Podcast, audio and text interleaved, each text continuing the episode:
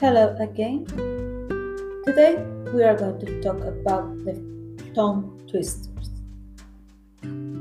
Why is it that most speech can be read out loud quickly with no problem? They constantly use the tongue twister. This is a real thing and it happens in every language. When you put similar sounds together and try to say something quickly or over and over, your brain cannot always keep up.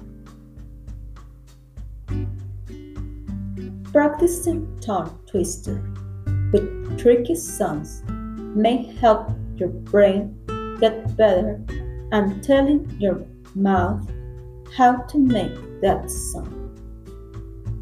For example, she sells seashells by the seashore. She sells seashells by the seashore. Again and quickly, she sells seashells by the seashore. She sells seashells by the seashore. Remember, if you are using tongue twister to practice the brain speech connection, slow it down. There's actually a little shortcut here. When you have an ending Z sound and a beginning S sound like here, you can connect the words with just one S sound. Sells, sea, sells, sea, sells, sea, sells, sea.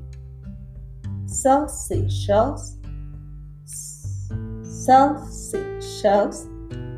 She sells sea, shells by the seashore. She sells seashells by the seashore.